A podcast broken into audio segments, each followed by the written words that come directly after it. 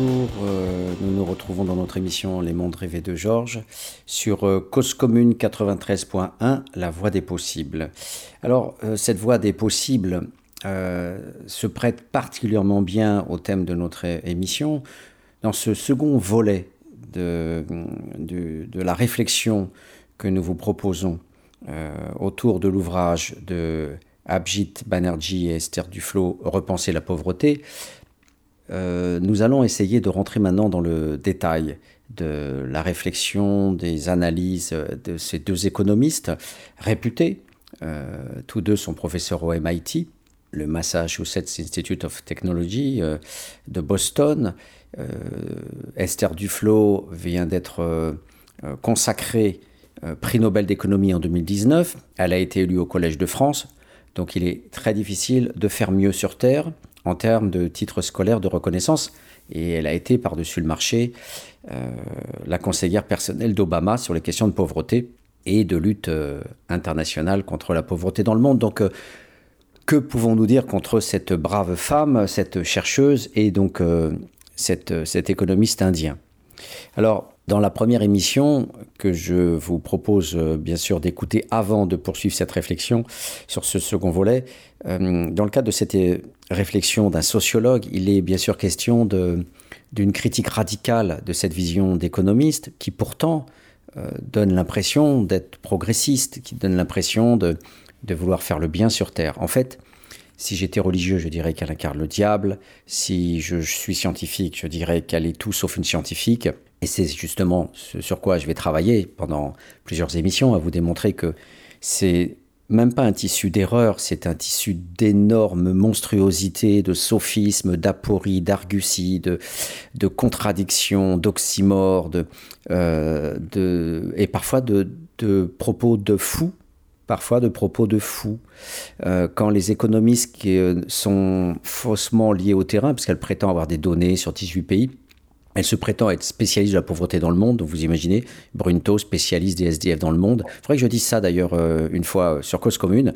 Voilà, Patrick Brunto, dans euh, Les Mondes rêvés de Georges, a le droit de vous parler de, des SDF dans le monde. Je suis compétent sur cette question-là partout dans le monde, en Bolivie, chez les Inuits ou en Afrique du Sud, en Indonésie ou en Australie. Je suis, je suis voilà, le monsieur univers sur les SDF.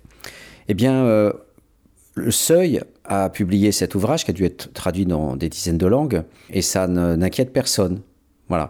Alors, la pensée planétaire, planétariste de cet économiste s'adosse en fait à, euh, à, une vision très simple de, au départ, qui est que en fait euh, euh, les grands du monde, l'ONU, l'OMS et toutes les grandes organisations internationales sont chevillés aux réflexions des experts sur la question de la pauvreté, notamment euh, deux économistes, un, de gauche, un dit de gauche et un dit de droite, donc euh, Jeffrey Sachs, euh, donc qui serait de gauche avec les Nations Unies et l'OMS et une partie de l'administration de l'international, et de l'autre côté William Esterly, qui représente le libéralisme absolu, voilà, opposé à l'aide internationale et reposant tout sur cette fameuse liberté individuelle des Américains. Il faut respecter la liberté des gens. S'ils ne veulent pas de quelque chose, ben, il ne faut pas les y forcer. S'ils ne veulent pas aller mettre leurs enfants à l'école, il ne faut pas les mettre à l'école. S'ils ne veulent pas manger mieux, s'ils ne veulent pas investir un petit peu pour sortir de la pauvreté, ben, c'est leur choix qu'ils restent pauvres. Et de l'autre côté, il y aurait euh, Sachs et puis l'aide internationale. Ils disent qu'il faut distribuer gratuitement euh, il faut les inciter, il faut les pousser à investir, il faut les, pousser à être rationnels, encore plus rationnels, à, être des bons petits producteurs et à pas tout, dépenser n'importe comment et à garder un petit peu d'argent pour acheter de l'engrais, pour investir. Et donc, ils sortiront du piège de la pauvreté parce que le grand mot est lâché. Madame Esther Duflo et Banerjee vont euh, réfléchir en fait sur euh, le piège de la pauvreté. Voilà. Euh, c'est leur question donc, euh, de base dans leur introduction. Euh, les questions, comme il dit, c'est la question économique, à savoir, est-il possible d'être piégé dans la pauvreté? Alors, comme ce sont des grands du monde qui s'appuient sur les réflexions des économistes qui sont très proches du pouvoir dans la mesure où effectivement ils sont conseillers des entreprises et des multinationales et ce lien entre l'économique et l'État est, consubstantiel, à la différence des sociologues qui, racontant les rituels des paysans, peuvent rester euh, éternellement confinés dans leurs universités, ils ne, gêneront pas le pouvoir. les économistes sont d'abord des conseillers euh, financiers des entreprises, sont d'abord des, experts permettant d'améliorer le capitalisme. Et donc, quand euh, vous faites une belle carrière au MIT, ben, d'entrée de jeu, vous pouvez parler aux multinationales et aboutir euh, sans trop de difficulté euh, à, parler aux, hommes politiques pour les aider dans leur schéma de développement politique, économique et notamment, pourquoi pas, dans leur vision de l'aide internationale pour lutter contre la pauvreté. Et donc, ça, c'est le cas. Et comme ce sont des grands, eh bien, les deux économistes commencent leur réflexion en confrontant Sachs et Esterly et en disant que, euh, notamment, euh, Sachs a, montré qu'on peut sortir du piège de la pauvreté en donnant à voir euh, une action qui a été menée par cet économiste avec Angelina Jolie, qui se sont rendus à Sori au Kenya et qui ont aidé un petit paysan agriculteur indépendant qui s'appelle Kennedy, sans blague. Et ce Kennedy donc a reçu gratuitement de l'engrais et grâce à cet euh, engrais, il a pu multiplier par 20 euh, les euh, récoltes de, son, de son champ. Et donc ces économies faites sur cette récolte lui ont permis de ne plus manquer d'argent, bien sûr de racheter de l'engrais et aussi de continuer à produire encore plus et donc de vendre mieux et donc à partir des bénéfices tirés, bien sûr, s'acheter des vêtements, la santé, les enfants, l'école, etc. Donc du coup, on est dans le schéma parfait, voilà, de l'économiste de gauche centré sur l'aide internationale. Euh, et euh, Esther Duflo euh, dit oui, c'est un peu facile quand même comme, comme raisonnement, il suffirait de donner de l'argent aux pauvres mécaniquement et automatiquement on aurait un comportement rationnel. Mais si on postule un comportement rationnel de ce paysan une fois qu'on lui donne du fric gratuitement, Esther Duflo et son copain se disent oui, mais euh, Kennedy était-il vraiment euh, piégé dans la pauvreté? Page 32. Était-il vraiment piégé? Et elle, répond, la réponse dépend de la faisabilité de cette stratégie. Est-il possible d'acheter un peu pour commencer, de gagner un peu plus d'argent, puis de réinvestir les bénéfices pour en tirer encore un peu plus d'argent et de répéter l'opération Autrement dit, euh, ce Kennedy-là aurait pu, sans aide internationale, faire un effort pour mettre un peu d'argent de côté et grâce à ses économies, acheter un petit peu d'engrais, ce qui lui aurait permis finalement de réinventer le capitalisme en réinventant tout ce que les économistes historiens ont raconté sur le XVIIIe siècle. En fait, euh, voilà, l'augmentation progressive de la richesse, euh, une, agriculture de, plus en plus florissante, euh, notamment la France qui était déjà le grenier de l'Europe, et ça permettait grâce à cette paysannerie, enfin l'enrichissement général a permis effectivement de, voilà, de, de, faire en sorte que le développement soit possible.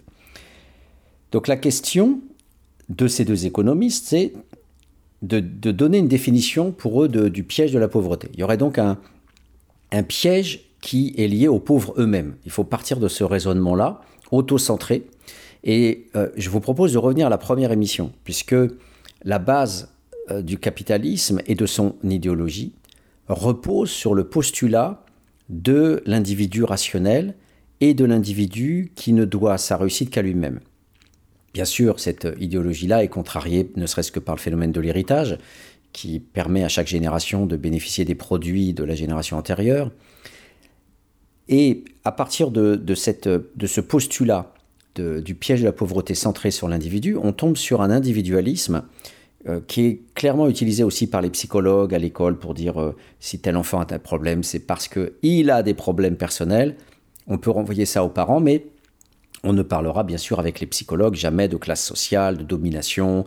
Euh, l'école capitaliste de Baudelot et Establet, euh, euh, c'est aux oubliettes. Imaginez aujourd'hui cette lecture-là sur BFM ou CNews, l'école capitaliste en France, en expliquant voilà, les, chances objectives de réussite pour un, enfant de milieu populaire quand il se retrouve à l'université ou dans, ou dans les grandes écoles. Bien sûr, on a avec Bourdieu et toute la sociologie de l'école liés à, l'équipe de Bourdieu des dizaines et des dizaines de travaux sur euh, la reproduction, euh, les héritiers, puis euh, Homo academicus, etc., sur le, toute, cette, toute cette distribution finalement de, des classes sociales dans, dans une école qui reproduit aussi les classes sociales à travers les titres scolaires et, et, et, et, notamment ces effets pervers des assignats, c'est-à-dire que aussi, quand les pauvres arrivent à l'école, eh bien, leur masse fait dévaluer automatiquement le, diplôme euh, et donc les bourgeois se reconvertissent ailleurs. Bon, n'oublions pas que la France est un pays très particulier. Je fais une petite parenthèse par rapport à Banerjee. La France est un pays très particulier. C'est le seul pays au monde où on a des grandes écoles versus les universités. Et quand il y a des réflexions à la télé sur donner plus de moyens à l'université, on oublie qu'il faut remettre dans la balance l'existence des grandes écoles. C'est-à-dire que un tiers du budget euh, de l'État va aux universités pour deux tiers aux grandes écoles. Alors que dans le même temps, les grandes écoles n'ont que un tiers des étudiants et les universités deux tiers. Ce simple fait rappelle déjà l'inégalité euh, entre l'enseignement supérieur, entre les, grandes écoles et, les universités. Et en plus de ça, il faut savoir que euh, la France euh, a d'autres institutions parallèles, comme le CNRS, comme l'INRA, euh, voilà, et l'INED et l'IRD, l'Institut de recherche économique et de développement qui, qui, vient de l'Orstom, qui était une, agence de développement dans l'espace impérialiste français. tous ces organismes-là complexifient encore plus la donnée, mais l'essentiel à retenir est que euh, les fils de prolétaires ne vont pas massivement vers les grandes écoles, il y en a très peu, ils vont plutôt vers les facs, et leur présence un peu plus importante a fait encore plus d'évaluer le titre universitaire, qui commençait déjà en mai 68, c'est l'hypothèse de Bourdieu, hein, à l'époque où il écrivait sur euh, la crise de mai 68, ce qu'il appelle les assignats euh, scolaires, hein, les diplômes d'évalués, les assignats étant la monnaie de singe qui existait pendant la Révolution française.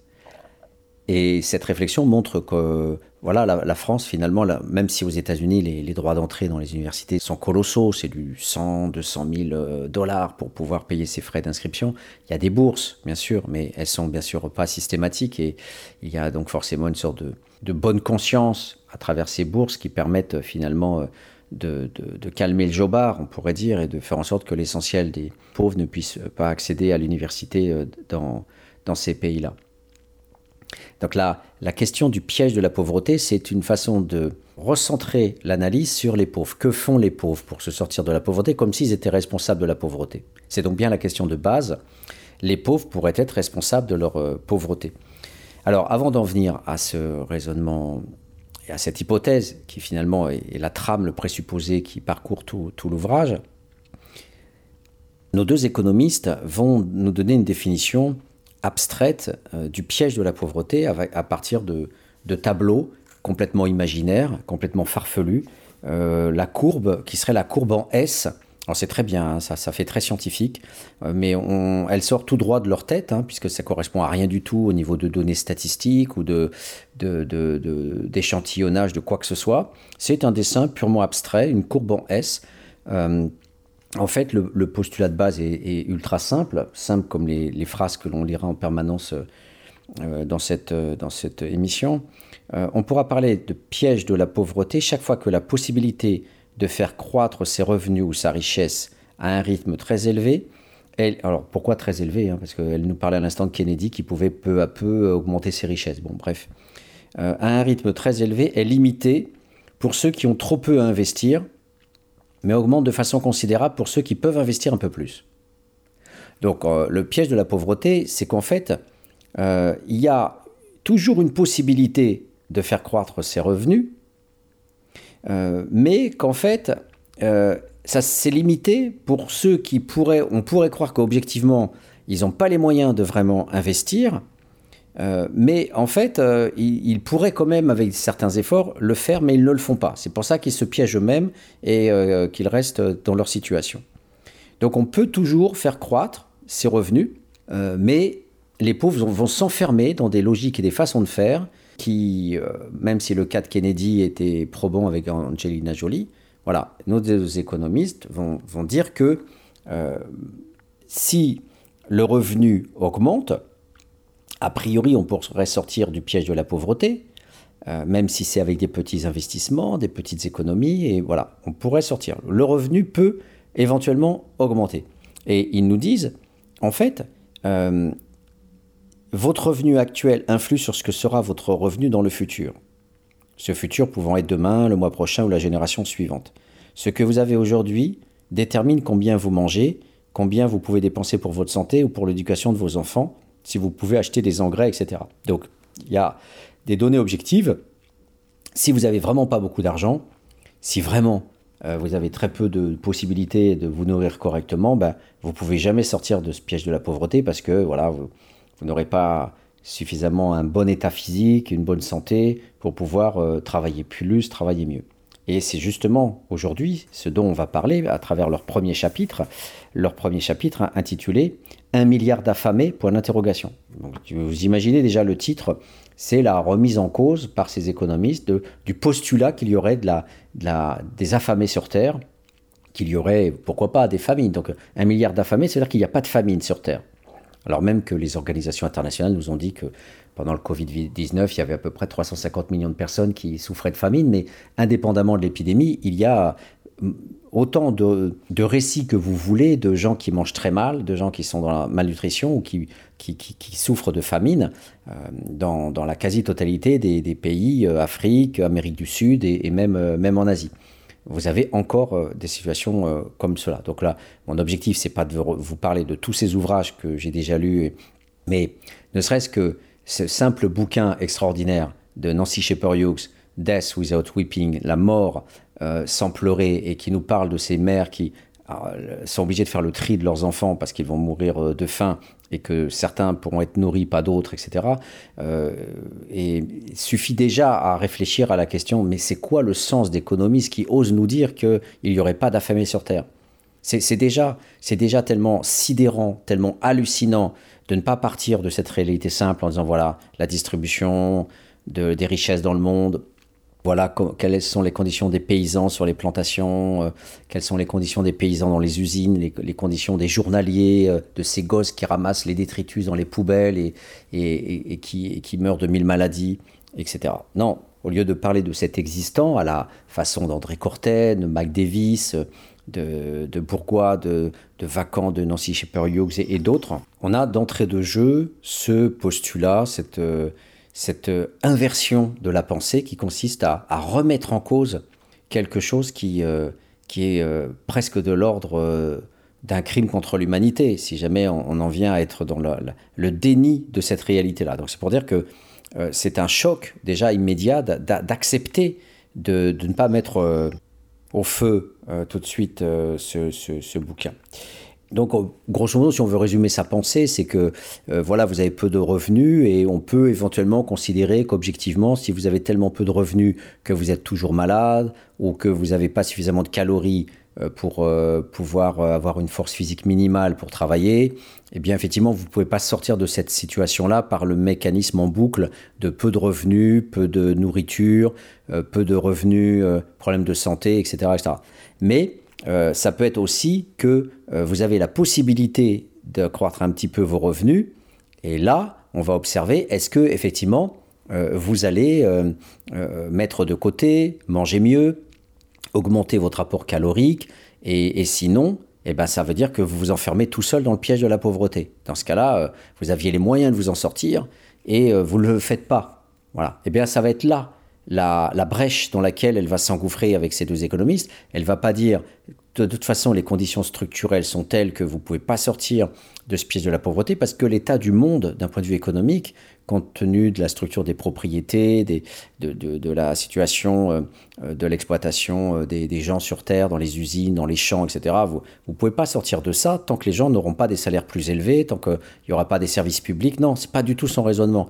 Elle, elle va dire, compte tenu du fait que on va pouvoir mesurer des situations où on peut augmenter un petit peu le revenu de la personne, ou en tout cas la personne pourrait faire l'effort d'augmenter un petit peu son revenu, ou en tout cas sur le revenu qu'elle a, on va voir comment elle l'utilise pour éventuellement manger mieux ou mettre un petit peu de côté, même si son revenu est très faible.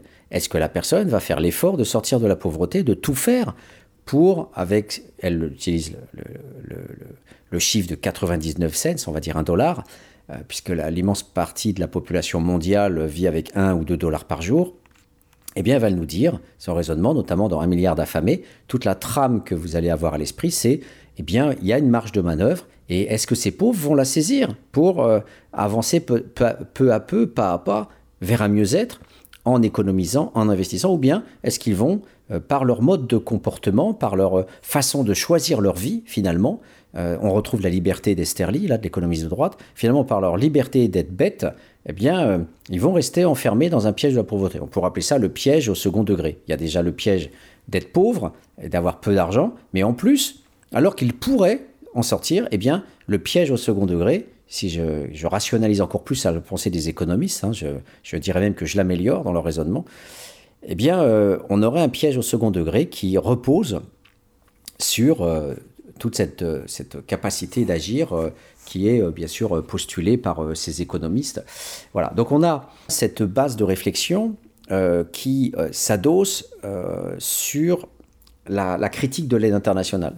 la base du raisonnement de ces économistes, c'est de dire, bon, de toute façon, compte tenu de la situation mondiale, ces pauvres euh, euh, sont dans l'ensemble euh, prisonniers de, leur situation, mais quand on intervient, le cas d'Angelina Jolie et Sachs, eh bien, on peut sortir des gens de... Donc, donc la réflexion de base n'est pas une réflexion sur la structure des classes sociales dans le monde, sur la structure des entreprises économiques dans le monde, c'est une réflexion sur le volontarisme politique la, des bonnes consciences qui rejoint l'aumône des puissants d'avant, qui rejoint la, on va dire, euh, les bonnes intentions euh, des, dominants, et euh, en, réfléchissant à la manière dont ils fonctionnent, ces, grands, ces grands économistes et ces grands acteurs des médias ou du champ politique, eh bien, on, va centrer la réflexion sur l'aide internationale et non pas sur la structure du, monde économique. Donc euh,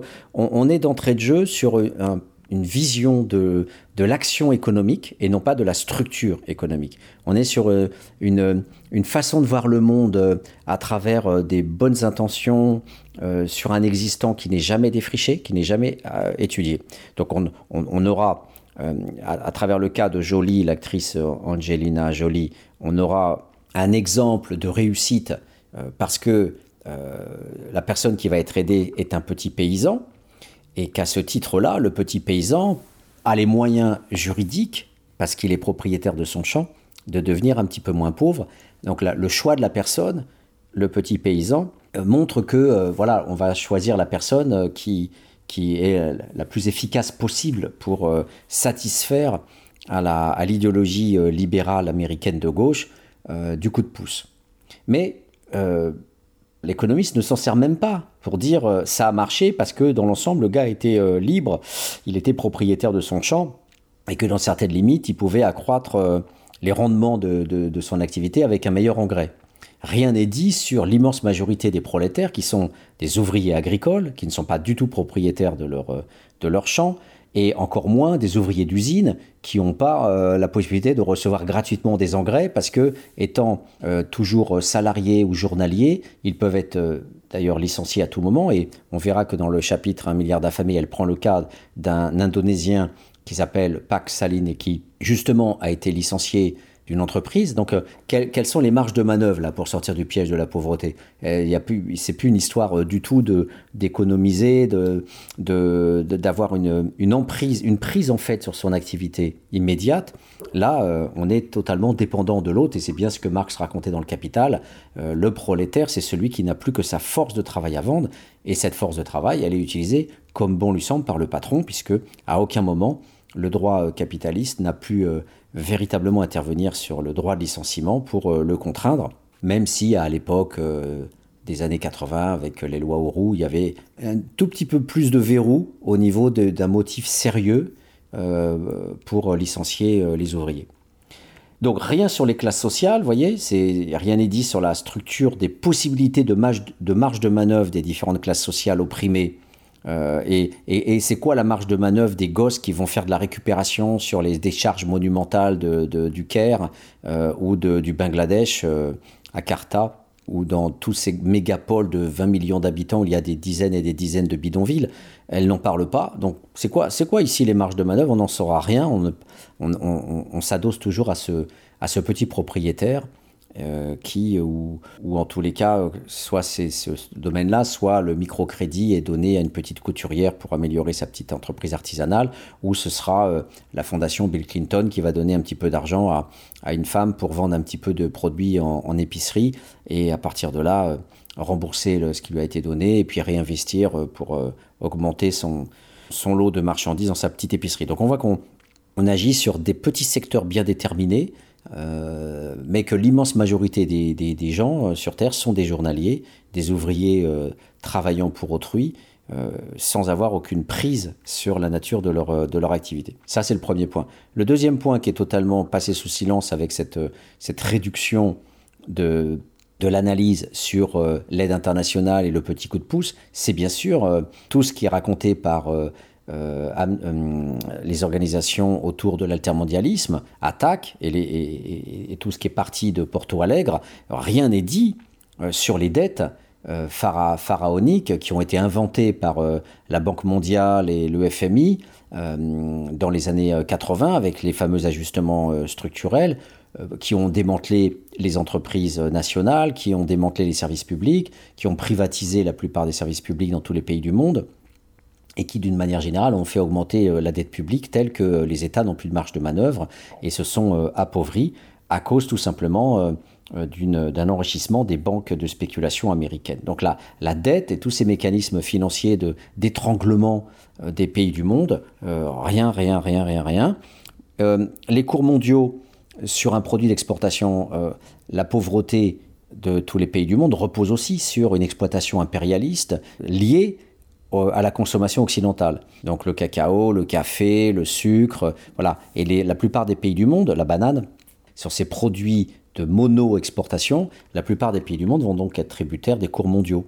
Ce qui fait qu'il suffit que la spéculation euh, euh, fasse baisser un peu le prix du cacao haute, et puis c'est le pays qui se, qui se casse la figure euh, complètement. Donc la première lutte de Sankara, comme celle de tous les révolutionnaires, c'est de donner au peuple les moyens de, de, vivre et donc de supprimer cette dépendance avec un produit d'exportation afin d'avoir une agriculture vivrière comme l'ont les pays riches. La France est à, son agriculture vivrière, les États-Unis l'ont, les, Russes l'ont, les Chinois sont un tout petit peu plus euh, dépendants, mais ils l'ont aussi. Les seuls à être vraiment dans la merde, ce sont les Japonais, qui eux n'ont vraiment pas, pas suffisamment d'agriculture pour euh, nourrir leurs millions d'habitants.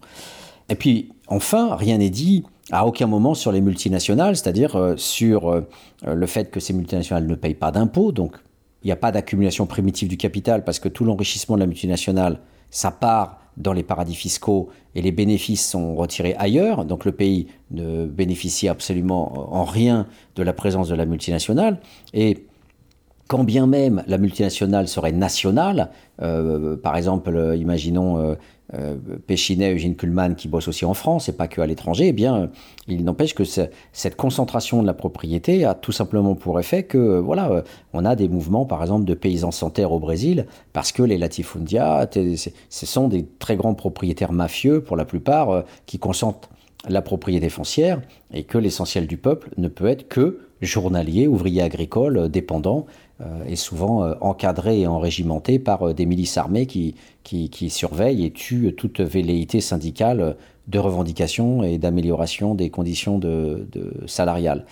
Voilà, donc tout, tout ces, ces, petits éléments vraiment, mais de base, et je rentre absolument en rien dans les développements, eh bien tous ces petits éléments sont totalement passés sous silence et on a, voilà, le pauvre euh, bah, le pauvre en fait euh, est responsable de sa merde euh, et l'enjeu de Esther Duflo c'est ça va être de dire dans ce chapitre mais finalement est-ce que les pauvres vont véritablement manger comme il le faut pour être productifs? Voilà, ça va être le cœur de son, analyse dans ce chapitre. Euh, nous parlons d'un pauvre qui n'est qu'un estomac, d'un tube digestif, avec des histoires de calories, de quantité de calories, euh, de qualité de calories, pour, euh, avoir suffisamment de force physique pour travailler. Donc on, est, on va être sur un imaginaire physiologique assez hallucinant qui ressemble presque à un film de science-fiction où on pourrait comme ça triturer le corps des gens pour mesurer s'ils ont bien pris leur dose de calories euh, suffisante pour être productifs. L'essentiel de l'économiste n'étant pas de faire un être équilibré, vivant, euh, heureux, mais uniquement productif. Voilà, donc c'est cet économisme euh, de base qui, qui est voilà la, trame de, la réflexion de ces deux économistes. Voilà, donc maintenant nous allons présenter ces arguments en, progressant avec ces deux économistes et en, s'arrêtant régulièrement sur les phrases, sur les paragraphes, afin de véritablement dénouer les chevaux de ces contradictions, de ces apories, de ces, délires interprétatifs euh, qui, euh, qui, ne, peuvent être crus que si d'abord je les lis et que je les encercle dans une progression très lente, phrase par phrase, afin qu'on puisse voir véritablement l'horreur de, de ces euh, pseudo-développements, de ces pseudo-réflexions scientifiques. Avant cela, je pense s'accorder une brève pause musicale et nous nous retrouvons dans quelques instants. Attends, attends, eh, qu'est-ce qu'on fait pour le refrain? On dit quoi? Il y en a plein le cul des pauvres? Ou on dit euh, il y en a marre des pauvres? Ouais, il y en a plein le cul des pauvres, moi je trouve que c'est mieux. Mais euh, ouais, il y en a marre des pauvres, c'est peut-être plus joli. Ouais, c'est peut-être plus commercial, quoi. Je sais pas, on demande aux producteurs ou... Non, on l'emmerde? Ok, bon ben on... Non ok, on verra pendant, laisse tomber, envoie, on va voir.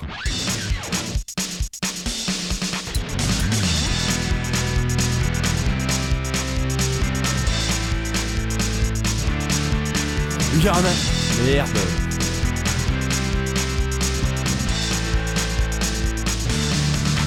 Y'en a marre, marre des pauvres.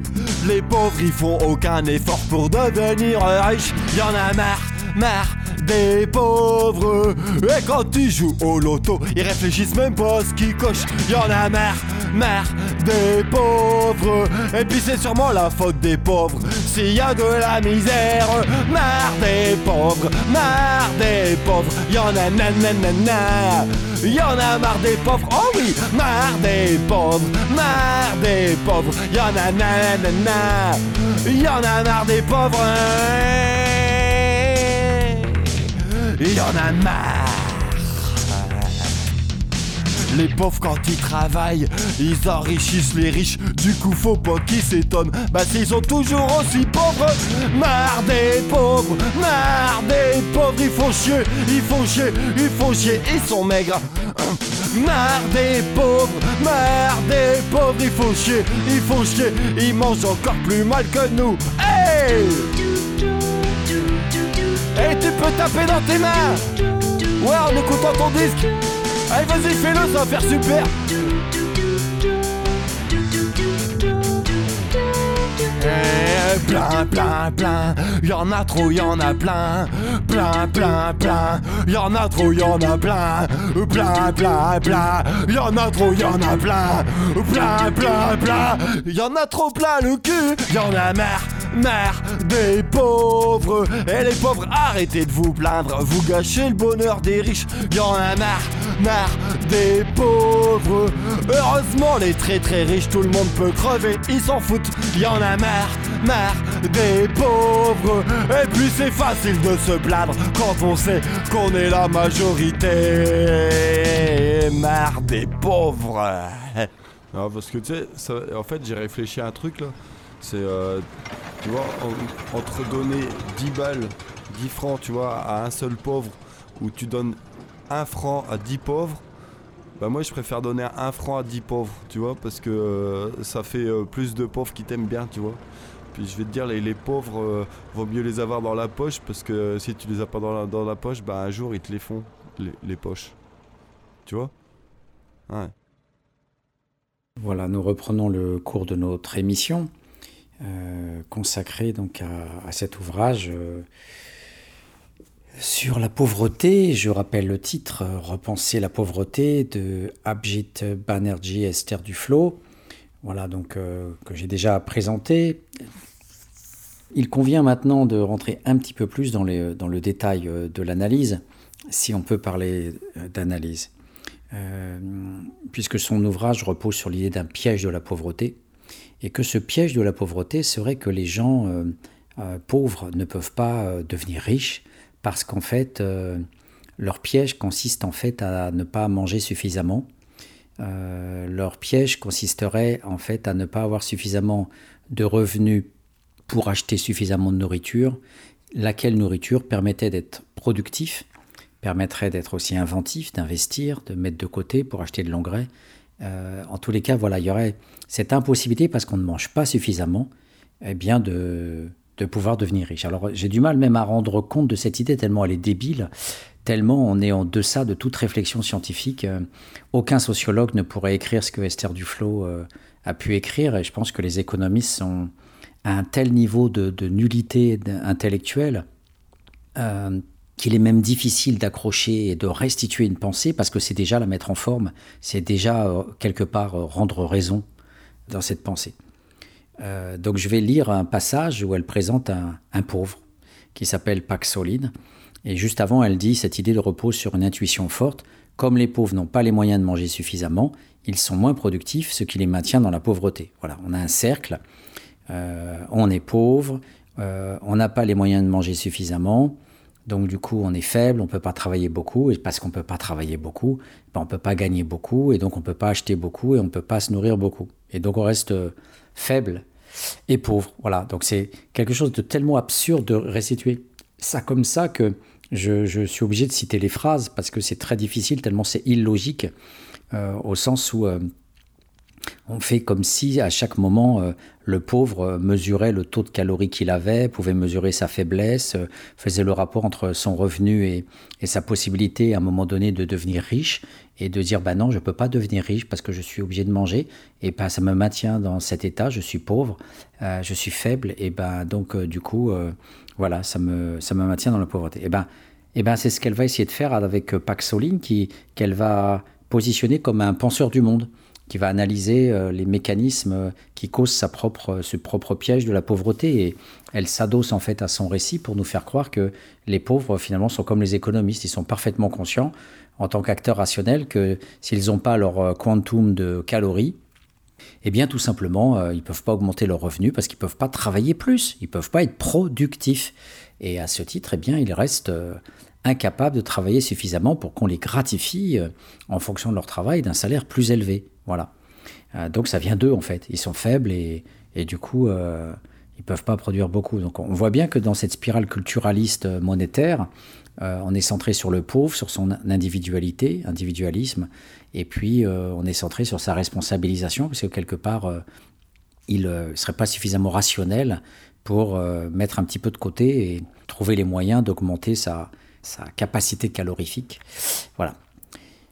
Donc je, suis un peu désespéré, il faut avancer maintenant dans le cœur de, cet ouvrage, donner plus à voir la chair de, ce raisonnement. Et je suis obligé de citer ce passage où elle évoque euh, Paxoline. Paxoline, habitant d'un petit village de la province de Bandung, en Indonésie, nous a un jour expliqué le fonctionnement exact de ce piège. Vous voyez? Donc, le pauvre égale l'économiste. Il y a une transparence totale, une rationalité totale. Euh, il explique lui-même à l'économiste le fonctionnement global du monde et de la pauvreté, puisqu'elle est spécialiste mondiale de, la pauvreté. Donc son cas, en fait, va être suffisant pour elle pour nous dire que finalement, euh, euh, les pauvres mangent suffisamment, vous le verrez. Ils ont suffisamment mangé. Donc, donc parce qu'il dit qu'il y a suffisamment à manger, que sur Terre, que ça, en fait, plus exactement, euh, que c'est parce qu'il n'a pas suffisamment à manger lui-même, mais s'il en avait plus, eh bien, bien sûr, il, pourrait euh, être euh, parfaitement autonome et, s'en sortir dans, la vie. Donc tout est pour lui résumé donc à calories égale force physique égale capacité de travail, ce qui résume le raisonnement d'Esther Duflo. Ses parents possédaient une parcelle de terre, mais ils avaient également 13 enfants, et ils avaient dû construire tant de maisons pour loger chacun d'entre eux et sa famille qu'il ne leur était plus resté de terre disponible pour la culture. Voilà, donc déjà, soit dit en passant, le, récit déjà mobilise euh, le plus mauvais côté d'Oscar Lewis sur la culture de pauvreté, c'est-à-dire euh, ils font trop d'enfants, faudrait les stériliser, comme a essayé de le faire Indira Gandhi euh, en, en, Inde. Paxoline avait alors trouvé un travail comme ouvrier agricole occasionnel. Ouvrier agricole occasionnel. Donc elle va pas nous dire pourquoi il est ouvrier agricole occasionnel. Qui lui rapportait jusqu'à 10 000 roupies par jour, soit 2 dollars euh, l'équivalent de 2 dollars. Donc c'est quand même grosso modo le double de ces fameux 99 cents. Cependant, à la suite d'une récente augmentation des prix de l'engrais et de l'essence, les agriculteurs avaient été contraints de faire des économies. Selon Paxoline, ils avaient décidé, plutôt que de baisser les salaires, de cesser purement et simplement d'employer des travailleurs agricoles. Donc, le principe de la force du travail et de la propriété privée, qui sont au principe du fait que Paxoline va être licencié et se retrouver sans travail, n'est pas maître de la pleine propriété, ni de la terre, ni de travail, ni de ses revenus. C'est déplacé sur la question de Paxoline qui interprète comment fonctionne le capitalisme. C'est lui qui va dire, bah, en fait, les patrons euh, considéraient que euh, ça servait à rien de baisser les salaires euh, parce qu'en fait, il valait mieux les licencier parce qu'en baissant les salaires, eh bien, tout simplement, les gens auraient été trop faibles pour pouvoir travailler. Donc, je continue l'analyse. Donc, selon Paxoline, ils avaient décidé, plutôt que de baisser les salaires, de cesser purement et simplement d'employer les travailleurs agricoles. Depuis lors, Paxoline était sans emploi. Au cours des deux mois précédant notre rencontre en 2008, il n'avait pas trouvé à travailler un seul jour dans les champs. Donc là aussi, pas d'analyse. Il n'avait pas trouvé à travailler. Hein. C'est pas euh, les patrons disposent de la force de travail comme ils veulent, ils vous prennent, ils vous jettent en fonction de leurs propres intérêts. Donc on parle d'un marché du travail, on parlerait de capitalisme, on parlerait d'exploitation, mais là, c'est lui, c'est lui qui n'avait pas trouvé à travailler un seul jour dans les champs. Donc euh, là, on est encore sur cette individualisation et cette responsabilisation permanente euh, au lieu d'y voir un, un marché avec des inégalités, des rapports de pouvoir et de domination. Les personnes plus jeunes que lui, se trouvant dans la même situation, parvenaient généralement à décrocher du travail dans le bâtiment. Mais comme il nous l'expliqua, il était trop faible pour les travaux les plus physiques, trop inexpérimenté pour les travaux plus qualifiés, et à 40 ans trop vieux pour être pris comme apprenti. Personne ne voulait de lui. Donc bien sûr, c'est toujours euh, euh, lui qui rationalise, euh, c'est toujours Paxoline qui explique comment fonctionne le capitalisme. Hein, c'est normal, hein, les patrons vont pas m'embaucher, hein, je suis pas assez fort, je suis trop faible pour les travaux physiques les plus durs, je suis suis pas compétent, donc finalement personne ne veut de moi, c'est normal. Par conséquent, la famille de Paxoline, lui, sa femme et leurs trois enfants, avaient été contraintes de prendre des mesures radicales pour survivre. Sa femme était partie pour Jakarta, à environ 130 km de là, où par l'intermédiaire d'un ami, elle avait pu trouver du travail comme domestique mais elle ne gagnait pas suffisamment pour nourrir les enfants. Le plus âgé, qui était bon élève, avait arrêté l'école à 12 ans pour devenir apprenti sur un chantier. Les deux plus jeunes avaient été envoyés vivre chez leurs grands-parents. Quant à Pax il survivait grâce aux quelques 5 kilos de riz subventionnés qu'il recevait chaque semaine de l'État et aux poissons qu'il pêchait depuis le bord du lac. Son frère lui donnait à manger de temps à autre. La semaine précédant notre rencontre, il n'avait fait qu'un ou deux repas par jour. La situation de Paxoline paraissait sans issue et à ses yeux, elle découlait clairement du fait qu'il ne mangeait pas assez. Selon lui, si les paysans propriétaires de terres avaient décidé de licencier leurs ouvriers plutôt que de baisser les salaires, c'était parce qu'ils pensaient que, étant donné la récente augmentation des prix alimentaires, une baisse des salaires n'aurait pas laissé assez aux employés pour se nourrir, ce qui les aurait rendus inaptes à tout travail agricole. C'est ainsi que Paxoline s'expliquait le fait qu'il était au chômage. Malgré son désir évident de travailler, le manque de nourriture le rendait faible et apathique, tandis que la dépression minait sa volonté de faire quelque chose pour résoudre son problème.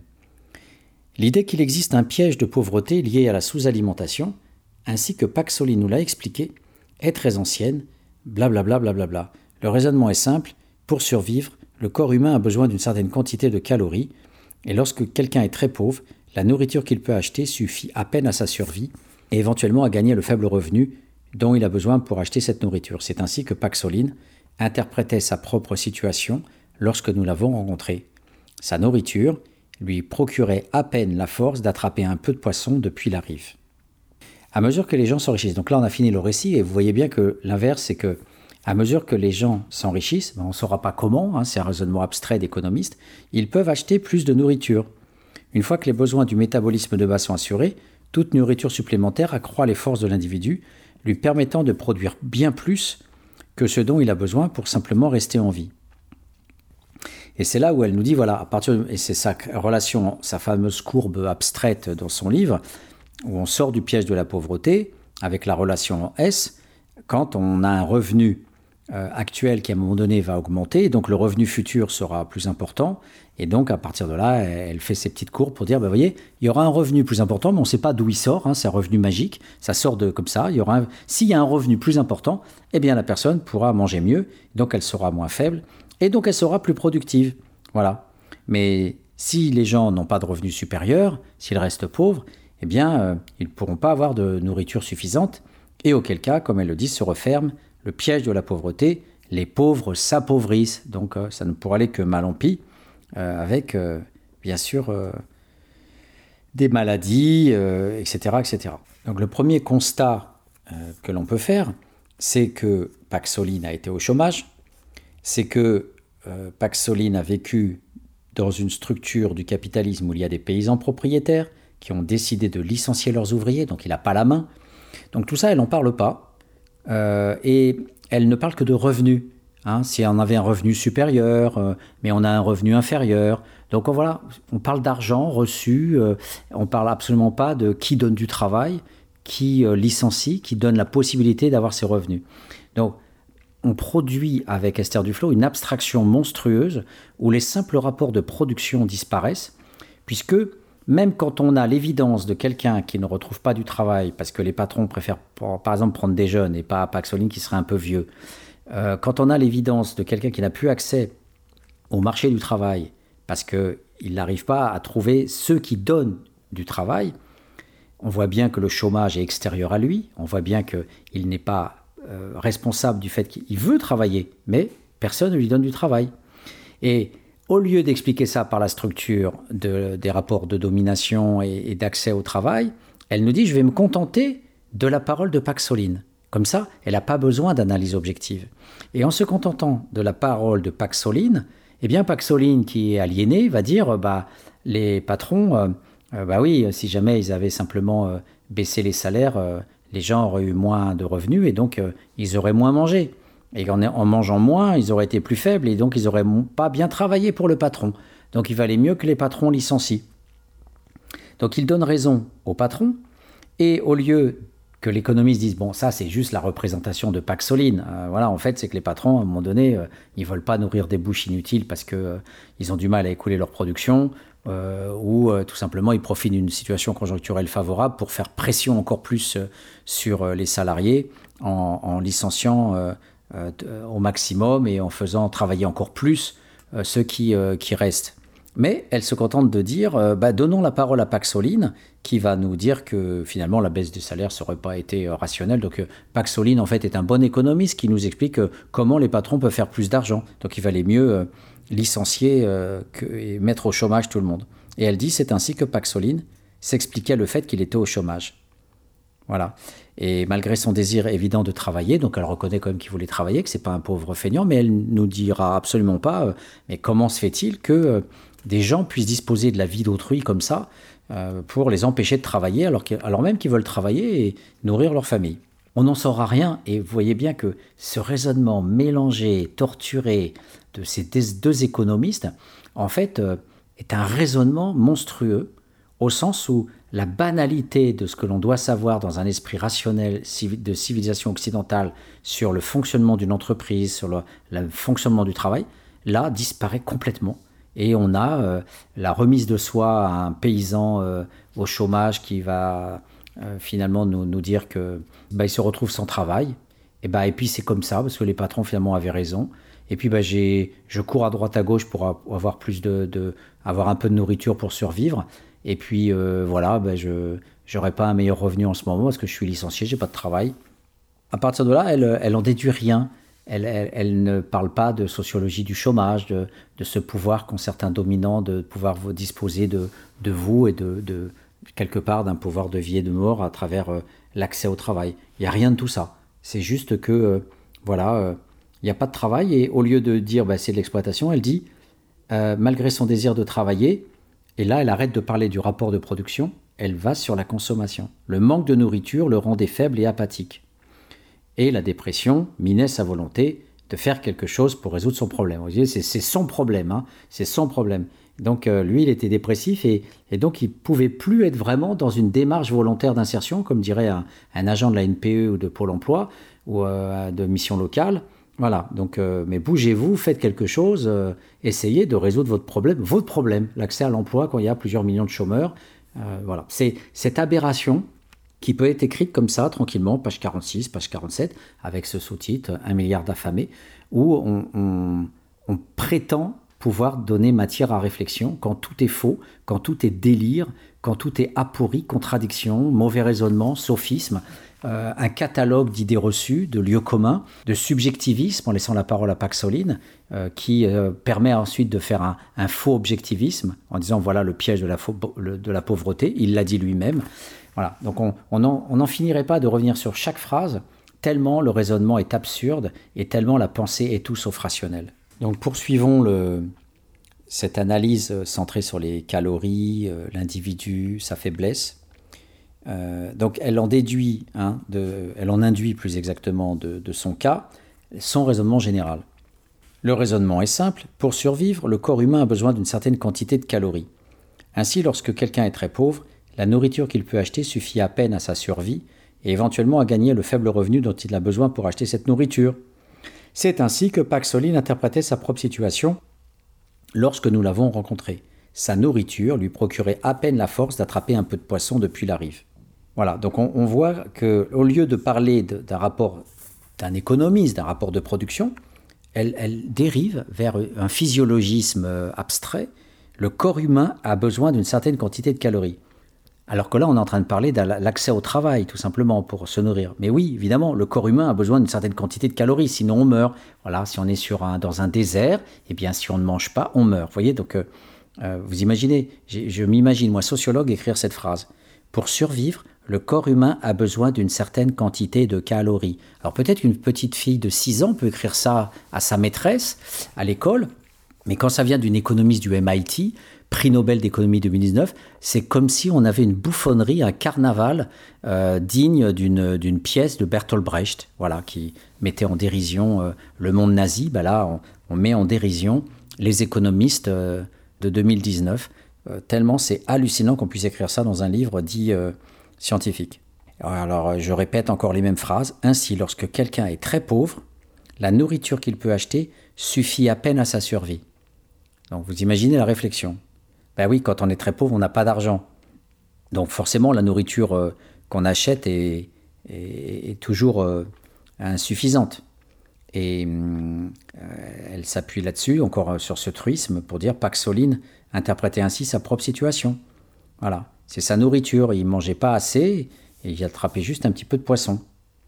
Et là, elle va dire, mais voilà, par contre, à mesure que les gens s'enrichissent, comme je vous le disais, on ne sait pas comment, on ne sait pas pourquoi, ils peuvent acheter plus de nourriture, comme si c'était le destin immédiat et évident. Euh, voilà, on s'enrichit, on va acheter tout de suite plus de nourriture, on va se jeter chez l'épicier pour acheter plus de bouffe. Donc en fait, une fois qu'on aurait les besoins du métabolisme de base assurés, dit-elle, toute nourriture supplémentaire accroît les forces de l'individu, lui permettant de produire bien plus dont il a besoin pour simplement rester en vie. Donc tout est centré bien sûr sur euh, je mange mieux, donc forcément je vais chercher à produire euh, plus, c'est ce mécanisme biologique, elle dit, euh, simple, créer une relation en S entre revenu actuel et revenu futur, qui évoque euh, la figure 1, donc celle dont je vous évoquais, le piège de la pauvreté, la manière de s'en sortir. Elle dit, les très pauvres gagnent moins que ce dont ils auraient besoin pour travailler dans les champs, tandis que ceux qui ont assez à manger sont à même d'accomplir des travaux plus importants. Donc eux sortiraient du piège de la pauvreté. Ainsi se referme le piège de la pauvreté, les pauvres s'appauvrissent tandis que les riches s'enrichissent, ce qui leur permet de manger mieux encore et par conséquent de devenir plus forts et plus riches. Vous imaginez un peu le raisonnement. Voilà, euh, on devient euh, automatiquement parce qu'on mange mieux, on va devenir plus fort et plus riche. 150 ans de sociologie sur le fait qu'on est euh, un ouvrier qui gagne un franc par jour, qui reproduit sa force de travail, qui peut manger, qui peut à peine payer son loyer. Les enfants n'iront pas à l'école et bossent à l'âge de 5-6 ans. Et Bourdieu nous citait euh, ce patron Grandin en 1848 qui disait comme le patron de Nike aujourd'hui, euh, félicitez-vous que nous fassions travailler les enfants, ça ramène un revenu supplémentaire pour les familles. Eh bien, euh, et cette boucle est bouclée tous les jours, il faut recommencer tous les jours pour avoir le salaire misérable. Donc on est pris dans une structure dans laquelle on ne peut pas sortir. Eh bien, elle, au contraire, elle nous dit, à partir du moment où on peut gagner un petit peu plus, euh, donc, euh, encore une fois, c'est abstrait. Mais quel patron qui va d'un seul coup décider, tiens, je vais donner plus d'argent euh, à un ouvrier? Spontanément, surtout un, paysan ou un ouvrier dans, dans les, structures économiques actuelles. Donc, on a ce, cet imaginaire de gens qui gagneraient plus, on se demande bien comment, et à partir du moment où elle décrète que les, gens auraient un revenu supérieur, eh bien du coup il mangerait mieux, voilà, et parce qu'il mangerait mieux, il pourrait accomplir des travaux plus importants. Et parce qu'ils auraient accompli des travaux plus importants, eh ben, automatiquement, ils auraient des revenus supérieurs. on se demande bien pourquoi, euh, d'un seul coup, euh, qui leur donnerait des revenus supérieurs. Et qu'est-ce que ça signifierait pour le patron de mesurer le fait qu'on travaille plus? Voilà, dans une journée de travail dans les champs à couper les, cannes à sucre ou autre, le patron serait là, observer l'ouvrier, dire Ah ben tiens, aujourd'hui, euh, tu as travaillé plus que hier, à 15%, tu as travaillé plus, donc du coup, je vais te payer plus. Voilà. Donc on sait qu'il y a aussi des productions au rendement, Hein, à, la journée et au rendement en fonction du nombre de, bottes de canne qui sont données par ouvrier haute. Mais, mais dans l'ensemble, ce raisonnement est complètement abstrait. On ne voit pas de qui elle parle. Elle ne décrit aucune situation concrète de gens dans un rapport de travail. Et donc, on ne sait pas dans son raisonnement qui travaille et, quelles sont les conditions de travail et qu'est-ce qui permet d'accroître un revenu dans sa, dans sa courbe en S complètement imaginaire. Voilà. Et c'est là où on va arriver à, des morceaux ontologiques que je, prends soin de détailler avec vous parce que euh, ces phrases vont être porteuses euh, d'une très grande complexité, en fait, de, folie qu'il faut euh, détailler. Je poursuis la lecture. toutefois, en dépit de la logique implacable de l'explication de Paxoline sur la façon dont on peut se retrouver piégé par la faim, il y avait quelque chose de troublant dans son récit. Nous n'étions pas dans un pays ravagé par la guerre, comme le Soudan, ni dans une zone inondée du Bangladesh, mais dans un, village de l'île prospère de Java, où même après l'augmentation des prix de l'alimentation de 2007-2008, il y avait manifestement quantité de nourriture disponible et où un repas de base ne coûtait pas très cher. Alors écoutez bien cette phrase parce que c'est celle-ci que je vais analyser longuement. Lorsque nous l'avons rencontré, il était clair qu'il ne mangeait pas assez, mais il mangeait suffisamment pour survivre. Comment comprendre que personne n'ait intérêt à lui offrir le complément de nourriture qui le rendrait productif en échange d'une journée de travail? Voilà. Donc on va reprendre cette phrase. Il était clair qu'il ne mangeait pas assez, mais il mangeait suffisamment pour survivre. Déjà, cette phrase, on va s'y arrêter. La première observation, c'est que, à défaut de toute mesure de la façon dont il se nourrit, l'analyse de ses repas, et puis l'analyse euh, après du poids qu'il prend, de, ses compositions en sucre dans le sang et de, voir euh, après comment il pourrait éventuellement travailler ou mal travailler euh, dans, son, dans son champ, eh bien, elle décide toute seule. Il était clair qu'il ne mangeait pas assez, mais il mangeait suffisamment pour survivre. Donc, madame a affaire à un pauvre et elle va dire, du haut de sa chair, il mangeait suffisamment pour survivre. Et là, on a en même temps, si vous faites bien attention à la, phrase, il mangeait suffisamment pour survivre. On a, on a là à faire un oxymore, suffisamment. Quand on mange suffisamment, ce n'est pas la notion de survivre, c'est la notion de vie. Quand on mange suffisamment, c'est qu'on est à satiété, on a mangé suffisamment. Mais quand on dit manger suffisamment pour survivre, on ne mange pas suffisamment pour survivre. Parce que quand on survit, on ne mange pas assez. On est dans la survie. On va manger quelques bouts d'herbe, on va manger une demi-banane, on va manger un jour et l'autre jour on ne mangera pas. On est dans la survie. Donc visiblement, Madame Esther Duflo ne sait pas ce qu'est la survie et euh, en tous les cas tombe dans des, contradictions et des apories monstrueuses comme celle-ci. Il y en a partout dans le livre euh, parce qu'elle euh, n'est pas observatrice, elle ne fait pas de travail de terrain, elle n'a jamais fait de monographie. Elle, elle nous sort de manière magique de son chapeau ces 18 pays qui lui permettent de collecter ces soi-disant données sur 18 pays mais elle est tout juste bonne à nous sortir un cas euh, comme ça à droite à gauche sans qu'on ait des éléments de vie euh, solides sur Paxoline euh, et, c'est tout ce que l'on aura et à partir de là sur un cas isolé on a une réflexion sur le monde entier voyez donc et, et, on a toujours comme je vous l'ai dit des il semble que peut-être que et on va y revenir parce qu'il y en a beaucoup aussi dans chaque phrase et dans chaque paragraphe cette phrase elle est aussi très importante par rapport à ce qu'elle ne dit pas. Quand euh, elle centre la conclusion, il était clair qu'il ne mangeait pas assez mais il mangeait suffisamment pour survivre, la polarisation individualiste sur le culturalisme de l'alimentation, au lieu de parler de l'accès au travail, comme je le disais à l'instant, de centrer sur sa nourriture, eh bien c'est un déplacement symbolique qui permet euh, toujours de faire euh, cette réflexion fausse entre la, faim et la possibilité euh, de sortir de la pauvreté. À aucun moment, elle nous, nous parle de travail stable, de travail instable, de, de l'opposition entre les journaliers et les autres qui auraient une position plus stable, donc de hiérarchie du travail euh, dans les champs en Indonésie, euh, à Java. À aucun moment, elle nous dit s'il y a des luttes syndicales, des protections du travailleur par rapport à, à cette possibilité euh, que l'on apprend dans le cas de Paxoline d'être mis au chômage du jour au lendemain, et, voilà, et de licencier plein d'ouvriers agricoles. On n'en saura rien, on n'a aucune histoire, on n'a aucun détail, on ne connaît pas le nom du propriétaire, le nom du champ, la façon dont c'était produit.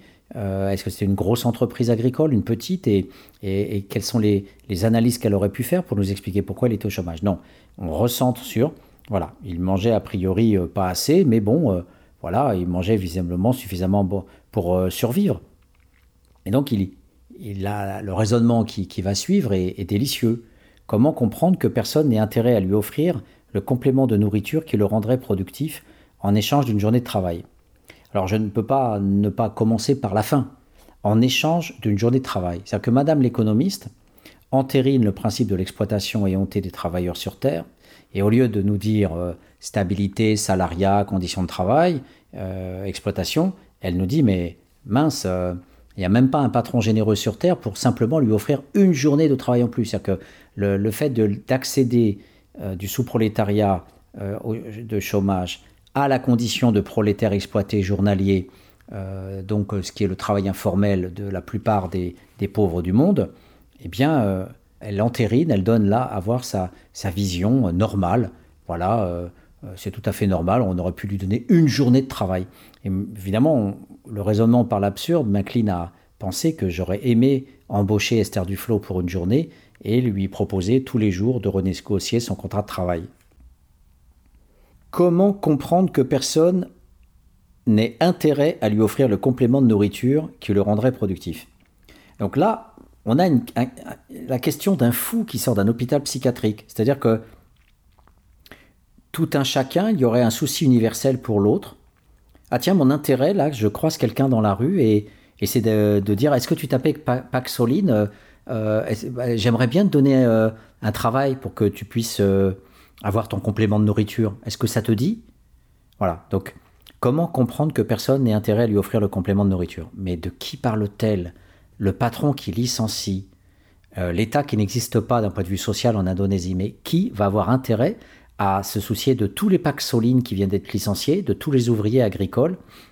Alors, elle s'étonne que personne ne voudrait, par générosité, dans un système qui licencie, qui exploite, etc., euh, où elle va nous parler aussi euh, euh, voilà, de gens qui gagnent 99 cents par jour, elle se pose quand même la question, mais, mais, mais je ne comprends pas, la rationalité, ça serait d'aider tout le monde à sortir de pauvreté, du piège de la pauvreté, puisqu'on a tous le même problème, du matin jusqu'au soir, quand on se réveille, on part du principe qu'il y a un piège de la pauvreté, tous, et on dit, bah, Pax Soline est piégé, et bien sûr, euh, donnons-lui les 427 calories qui lui manquent.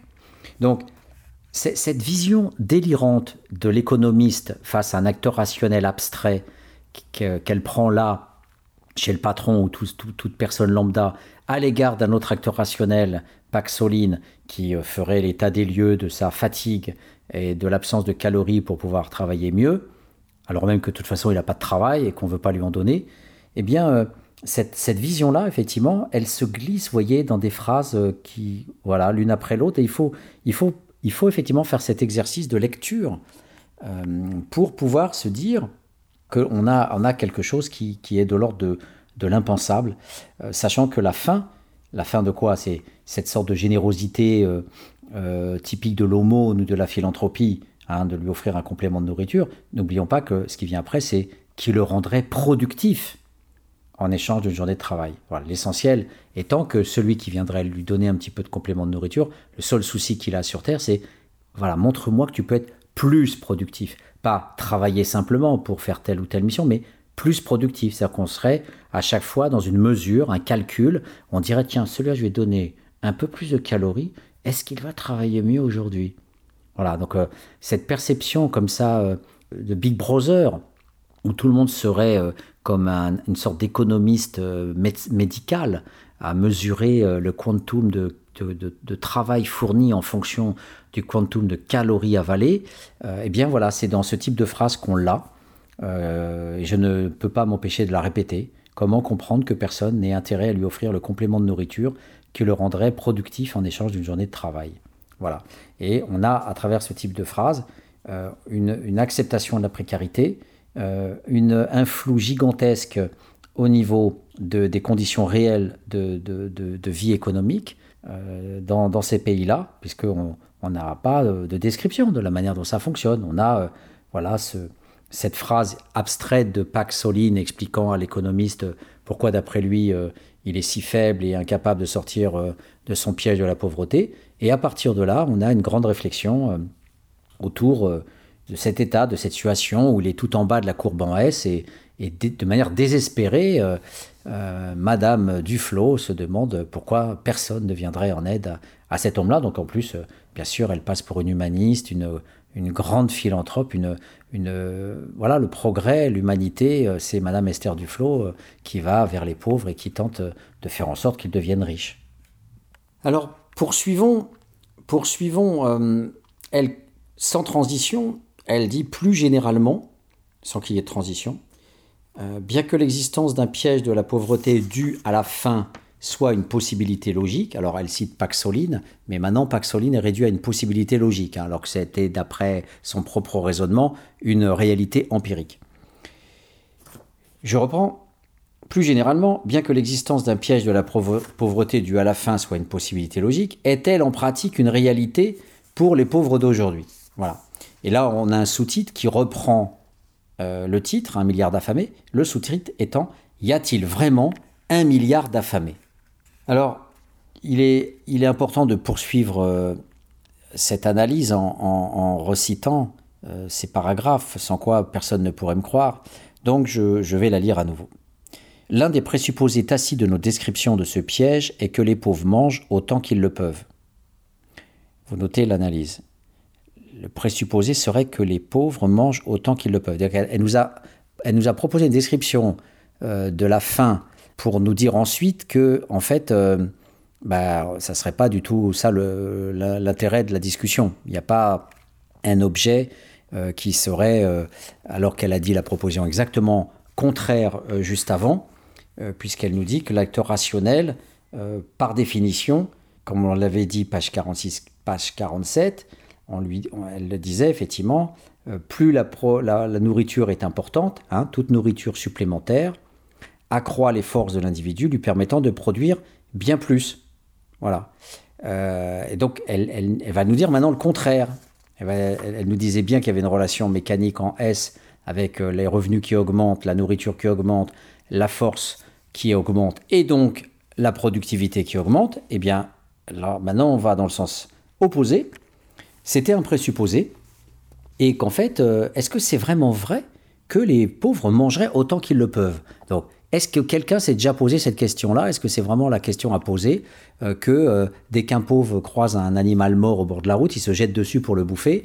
La seule préoccupation, ça serait de manger, de manger, de manger autant qu'on peut, parce que voilà, il y aurait une vision, une sorte d'occupation naturaliste fondamentale qui est le fait qu'on on devrait ingurgiter tout le temps ingurgiter au maximum de, nourriture. et ça serait bien sûr euh, ça la raison euh, euh, principale qui nous permettrait de sortir de la pauvreté. C'est que bien sûr en ayant le ventre rempli, super rempli, méga rempli, eh bien d'un seul coup on deviendrait Superman et on travaillerait bien mieux et on deviendrait tous riches. Et en effet, cela serait la conséquence naturelle de la présence d'une courbe en S, due à un mécanisme physiologique de base, s'il y avait la moindre chance qu'en mangeant un peu plus, les pauvres deviennent plus productifs et puissent ainsi s'extirper de la zone où ils sont piégés dans la pauvreté, leur meilleure stratégie serait de manger le plus possible. Voilà, je ne peux que euh, m'incliner et m'effacer devant, devant ces phrases.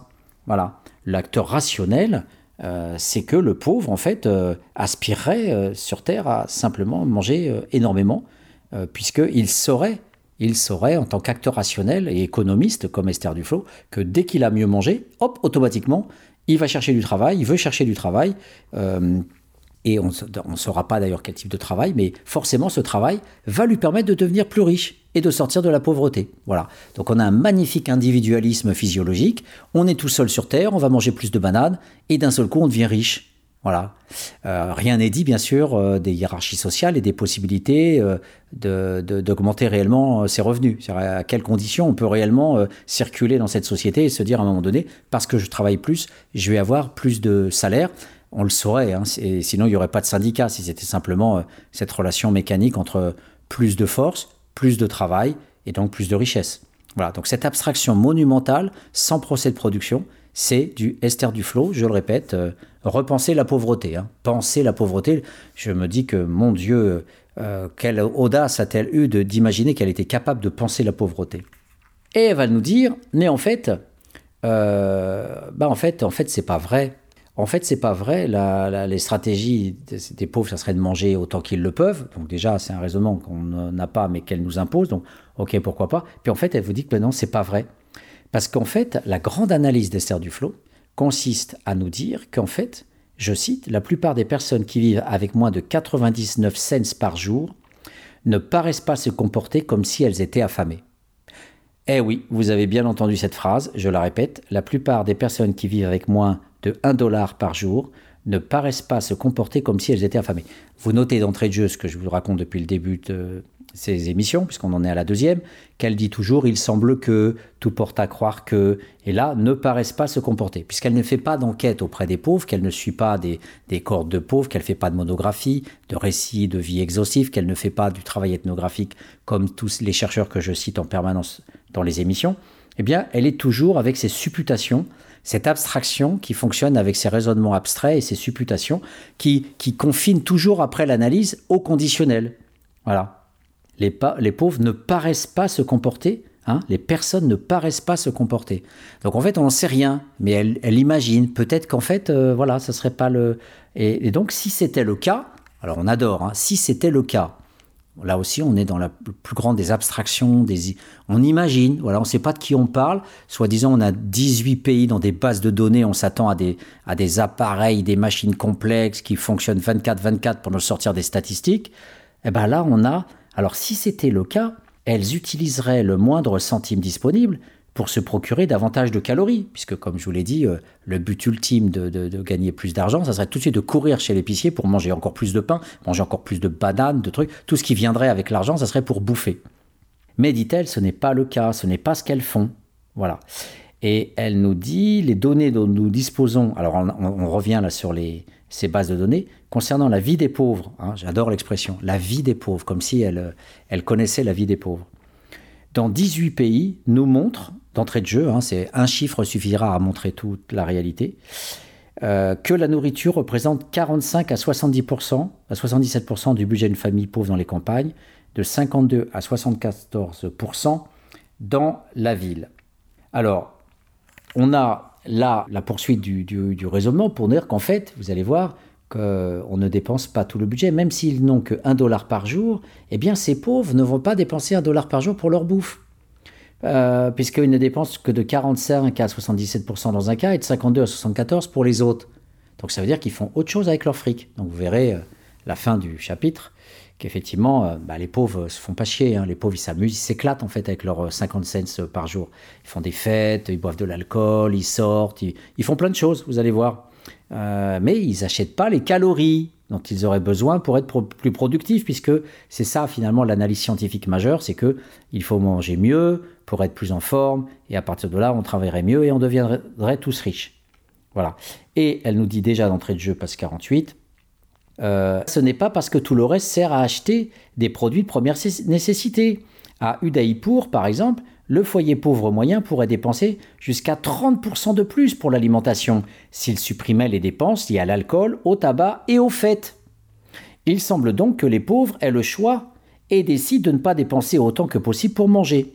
Donc déjà, elle nous parle de 18 pays, mais c'est simplement une donnée, euh, une donnée qui euh, très abstraites, qui nous disent que grosso modo, euh, il y aurait. alors, on a déjà une fourchette entre 45 et 77. Alors, 77, c'est très précis, mais quand on a entre 45 et 77, ça varie de 30%. On ne sait pas si c'est la moitié ou si c'est les trois quarts dans les campagnes. Donc, on aimerait avoir des précisions sur ces chiffres. Pourquoi la campagne et la ville, c'est différent Rien que ce chiffre-là mériterait peut-être un chapitre entier pour nous dire voilà de quoi sont composés les budgets, les soi-disant 45% ou les soi-disant 77% dans un pays ou tel autre, pourquoi 45 là, 77 là, et, comment ça fonctionne d'un pays à l'autre, quelle, est la composition de la nourriture, est-ce qu'on parle d'ouvriers, est-ce qu'on parle d'ouvriers agricoles, est-ce qu'on parle de petits paysans propriétaires pauvres, on ne sait rien du tout on a cette abstraction radicale sur 18 pays qui s'appelle budget d'une famille pauvre. Voilà. Euh, donc du coup, euh, sur la base de, cette euh, statistique molle, on a, encore une fois, il semble donc, hein, on avait ne paraissent pas, et là maintenant on a il semble donc, il semble donc que les pauvres aient le choix. Voilà, les pauvres qu'on ne connaît pas, qu'on n'a jamais vus, voilà, les pauvres aient le choix et décide de ne pas dépenser autant que possible pour manger. Et voilà, et tout va être basé là-dessus, sur cette réflexion qu'en fait, euh, il n'y a pas de faim, il n'y a pas d'affamé, puisqu'en fait, y a, même avec un dollar par jour, vous vous rendez compte que tout n'est pas dépensé et que ce qui est dépensé euh, l'est pour plein de choses, pour n'importe quoi, c'est-à-dire le tabac et l'alcool, euh, parce que les pauvres n'ont pas le droit d'avoir de l'alcool et du tabac. Évidemment, on ne va pas l'interdire aux riches, mais quand on est pauvre, eh bien non, il n'en faut pas. Donc déjà, accusation implicite, toute la sociologie anglaise, des cultural studies hein, des années 1950-60, reposait sur cette accusation permanente de la classe ouvrière euh, qui buvait trop, euh, et donc ce moralisme des classes moyennes scientifiques, des sociologues de classe moyenne, battait son, son plein euh, et, et, donc fonctionnait sur le même système que tout travailleur social ou psychologue d'institution qui reproche aux pauvres d'être irrationnels et d'avoir des consommations et des comportements budgétaires irrationnels. Donc il faut les cadrer, d'où l'invention des, des, assistantes euh, euh, AESF qui viennent contrôler euh, les budgets et les, achats des pauvres dans les supermarchés. Et les fêtes, c'est-à-dire qu'elle met au même niveau ce qui ressort de ce qu'on pourrait appeler, si on veut être gentil avec eux, des consommations addictives, bien qu'on ait a priori le droit de l'avoir, euh, puisqu'on ne va pas accuser les riches euh, de prendre de la cocaïne ou de se défoncer à coups de, whisky euh, ou de, gin. voilà, mais les pauvres, c'est double peine. Voilà. Mais elle, elle, fait un amalgame entre ces consommations qu'on pourrait dire addictives, en tout cas les petits plaisirs de la vie, on, on, va lui accorder ça, mais l'autre côté, elle le mélange avec les fêtes. Voilà, c'est-à-dire qu'en fait, l'individu pour l'économiste ne peut être que productif, et tout le reste, finalement, bah, il doit s'en passer et notamment les fêtes. Alors que bah, derrière les fêtes, euh, elle va tout mettre. Vous allez voir, euh, elle va mettre euh, l'achat d'une télévision, aussi bien que l'organisation des mariages, etc. Bon, là, dans les fêtes, elle n'a pas ajouté les obsèques, mais elle, en parlera un petit peu plus tard pour dire que, bah oui, les pauvres, hélas, sont des rituels et, et ça coûte très cher d'enterrer les morts. Et parfois même, il y a des États qui interdisent de dépenser trop d'argent pour enterrer ses proches, parce que du coup, toute la fortune d'une famille y passe. Donc voilà le postulat euh, de base, euh, on a donc euh, on a cette première réflexion, c'est qu'elle est persuadée que le pauvre en fait fait n'importe quoi puisque s'il se contentait d'être sérieux et d'acheter sa bouffe, il aurait les calories nécessaires pour travailler, donc non seulement être productif, mais en plus peut-être et certainement être en meilleure santé et partant de là, avec la force décuplée, eh bien, travailler encore plus, et de toute façon, in fine, puisque c'est le seul objectif d'un économiste, devenir plus riche. Alors, ça, c'est le premier raisonnement. Euh, il y en a un deuxième. Le deuxième, c'est cela. Je cite. C'est ce qui ressort clairement lorsqu'on examine. Euh, donc, euh, ce qui ressort clairement, c'est que les pauvres ont le choix et décident de ne pas dépenser autant que possible pour manger. C'est ce qui ressort clairement lorsqu'on examine la façon dont les pauvres dépensent toute rentrée d'argent supplémentaire. Comme si, euh, quand on avait déjà un dollar, euh, si on a un dollar 20 cents, ça change votre condition de vie. Bien qu'ils aient évidemment divers frais incompressibles, ils ont besoin de vêtements, de médicaments, fermez la parenthèse, donc je relis sans la parenthèse, bien qu'ils aient évidemment divers frais incompressibles à prendre en compte, là je ne peux pas ne pas m'arrêter. Euh, comment, avec 99 cents, peut-on s'acheter des vêtements et des médicaments? Alors, elle nous a parlé de l'alcool et du tabac, mais pourquoi ne nous donne-t-elle pas le coût des vêtements, le coût des médicaments? Et, donc, du coup, on verrait très euh, simplement que les gens qui ont 99 cents ne peuvent pas se soigner, ne peuvent pas payer un médecin, ne peuvent pas s'acheter des médicaments. Et c'est pour ça qu'en Afrique, souvent, ils achètent des médicaments qui sont frelatés et qu'ils meurent avec ces médicaments achetés sur les marchés euh, sans ordonnance. Que les vêtements, c'est souvent les mêmes, c'est des haillons, en tout cas, ce sont les mêmes vêtements gardés toute, toute, toute l'année. et mais elle se garde bien elle nous parle de frais incompressibles, elle nous dit rien au niveau des statistiques, au niveau de, tous les coûts du pauvre, pour, euh, pour justement euh, au-delà de l'alimentation. Donc on ne saura rien, ça reste complètement abstrait. Et elle poursuit en disant, on imagine que, hein, vous avez déjà vu que tout à l'heure, je j'arrête pas de vous dire euh, les pauvres ne paraissent pas, que on suppose que euh, ne paraissent pas se, comporter, il semble donc que les pauvres, il semble donc. Et là, on est, page 49, on imagine que, voilà, toujours euh, ces supputations, ces allégations, ces abstractions. Je reprends. Bien qu'ils aient évidemment divers frais incompressibles à prendre en compte, on imagine que, si leurs moyens d'existence dépendaient de l'obtention de plus de calories, ils dépenseraient, pour l'alimentation, tout l'argent supplémentaire dont ils disposeraient le budget consacré à la nourriture devrait proportionnellement augmenter plus rapidement que le budget total.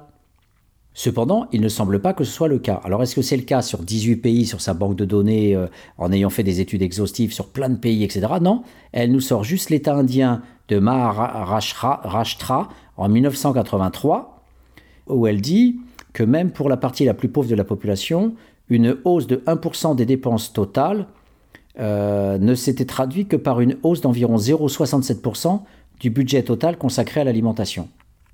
Voilà, donc euh, elle dit que le cas du Maharashtra est assez typique de la relation entre le revenu et les dépenses consacrées à l'alimentation. Même chez les plus pauvres, les dépenses consacrées à l'alimentation augmentent bien moins vite que le budget total. Donc, c'est donc le deuxième, deuxième raisonnement, après nous avoir dit que de toute façon, j'ai vu qu'ils ne dépensent pas tout sur leur euh, fortune quand ils ont 99 cents par jour. On a vu que c'est entre la moitié et trois quarts seulement pour l'alimentation.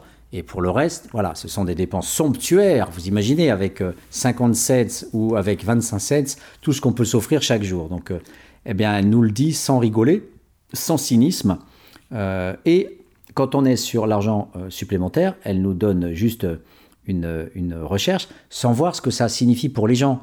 Euh, quand il y a une hausse des dépenses totales, c'est-à-dire euh, un revenu qui augmente de telle sorte qu'on peut avoir 1%, mais comment un acteur social euh, peut-il transférer dans la pratique de sa vie quotidienne les effets d'une augmentation de 1% du revenu? Vous imaginez? Qu'est-ce qu'elle peut inférer de changement de comportement à partir de 1% de dépenses, euh, de dépenses totales, euh, alors qu'il y aurait que 0,67% de ce budget total qui serait consacré à l'alimentation. Et encore une fois, il manque 33% qui a été utilisé, 0,33 pour, euh, pour faire autre chose. Mais comment peut-on inférer de ces chiffres ridiculement petits et abstraits un sens pratique pour les acteurs qui percevraient réellement ce que signifierait dans leur vie concrète cette augmentation de 1%, en quoi ça a des effets sur la vie quotidienne des gens? Vous voyez, on est dans un raisonnement encore totalement abstrait. Et à partir de là, elle est toujours euh, sur, son, raisonnement euh, euh, qui consiste à, dire donc que les gens, normalement, s'ils avaient effectivement leur, si leurs conditions d'existence dépendaient de l'obtention de plus de calories, c'est-à-dire que vous imaginez que vous fonctionnez toujours hein, de façon économiste, euh, physiologique, euh, vous cherchez vos calories. Alimentation, tant de calories, grâce à mes calories, je peux travailler plus. donc elle continue.